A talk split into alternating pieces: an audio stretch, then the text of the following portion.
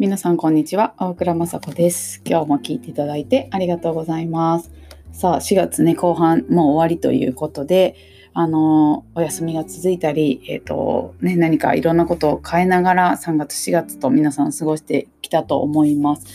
えーと、私もですね、まあえーとまあ、オンラインで仕事をすることがま当然ではあったんですけど本当にこう社会全体が余儀なくされてということで今日のテーマは、まあ、あのオンラインのメリットの反対のお話です。オンラインによって考えなくてはいけなくなったこと。うん、ですね。あのなんか愚痴とか反省ではなくて、これはね気づいたよっていうことで、まあ、聞いてくださってる方もうんうんみたいな ところあるかもしれないんですが、はいえー、これはもう一人の在あのなんか気づきにいたらねもったいないかななんて思ってお届けしていきます。あのまあ、外に出られないそれからあの自粛をしてあの、まあ、不要な、ね、外出はしないと。で子供たちが、まあ、家にいて、まあ、夫も在宅をする。まあ、なんか家にいて嬉しい反面どうするのか。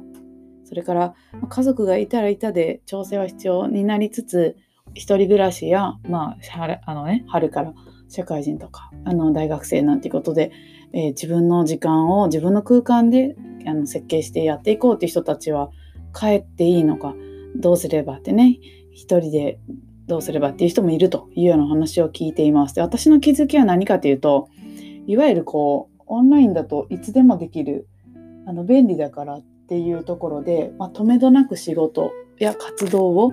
あのできている逆に言うとできてしまうというか止められないっていうことがあのあったなっていうことです。うん、で実はその反動というのはあの、まあ、家族子供が例えばあの家事をする家のことを協力してくれるようになるっていう成長の面とあとやっぱり没頭することによってあの食事の時間とかまあねまあ普段から別にチャイムがあるとかあの予例が鳴るとかではないもんですからでもさらにそれに拍車がかかるともうどこまでも終わるまでやる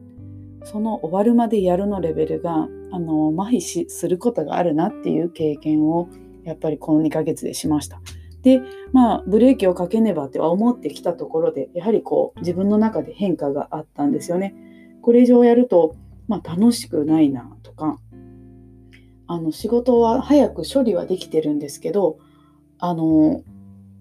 これは機械的にやってるなみたいなことです。まあワクワクするっていう言葉で片付けるのはちょっとまたえっ、ー、とうん一辺通りではないんですけれども自分がそれをやることの意味を感じなくなった。そしてまあね、食欲とか睡眠欲がないっていうのは人として心配だってね、家族に言われるみたいな。これはね、あの性格とか境遇とか、あの、どこまでも集中できる部屋が、作業部があって、ネットがどうでとかあると思いますよ。ただ、そのオンラインの便利さっていうのは、結局は、まあ、道具なんだ、道具なので、それを自分が何のために使い、まあ、それによってどういう利益、どういう豊かさを手に入れ、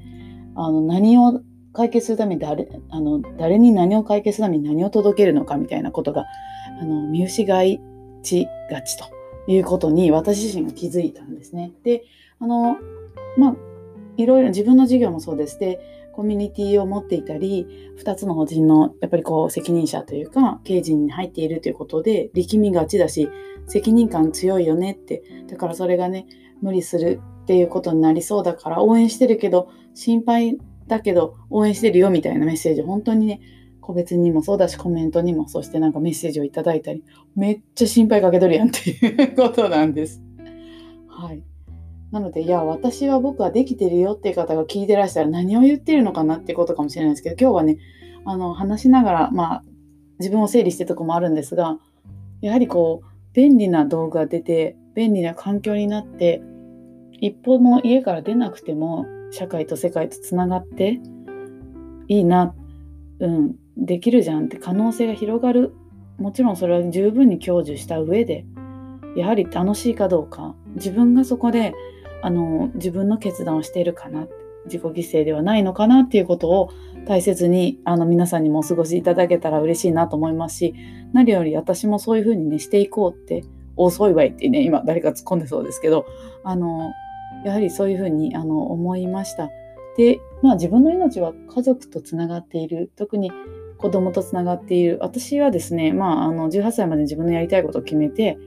羽ばたきましょうねってあの好きなことを見つけてほしいってそういう感じの子育て感です。危ないから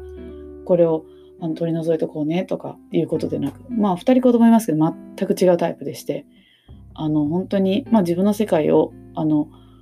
うん、見つけてほしい。もうなんなら彼らが見てる動画からですね何がそんな楽しいのかな最初。動画見てどうすんのって思ってたんですよ逆なんですよね。あの例えば、まあ、東海オンエアとかよく見てますけどその企画力とかギリギリのとこ行ったりやっぱり自分できないけどそれやってもらったら面白いよね、まあ、テロップ音のタイミング文字の大きさ角度。もちろんプロが入ってると思うんですけど見せるためのねあのあらゆる、工夫がされてます。でまあ今何の話かっていうと要は子どもたちも目的を持って見てるっていうことに気づいたらもう無限にする必要も全くありませんしじゃああなたはそれずっとやってるけどいいの？みたいなことなわけですよね。人のことはようわかるで自分のバランスが崩れてる時ってやはりこう何かことが起きないと気がつけないんですよね。それが体調不良であったり大事な仕事がうまくいかなかったりこう潮目が変わったりしてうまくいくと思っていたプロジェクトが止まったりあのすごい何ですかね一緒にいると思っていた人がすごい遠い存在になっていやもう一緒にはいられないって気づくとかこれはね今自分の経験だけではなく本当に自分の身近な人が教えてくれて一緒に喜怒哀楽経験していることを含んでいます。本当にこう今までまあいっかって言ってきたことが明るみに出ていてそれを対応しなくちゃいけないなっていう肌感覚もありまた私が信じる星の先生から言わせると本当にそういうことなんですよとそういう流れなのでちゃんとそれを受け止めてあの、うん、しっかりと目を見開いてあの受け止めましょうねっていうふうに言ってくださっています。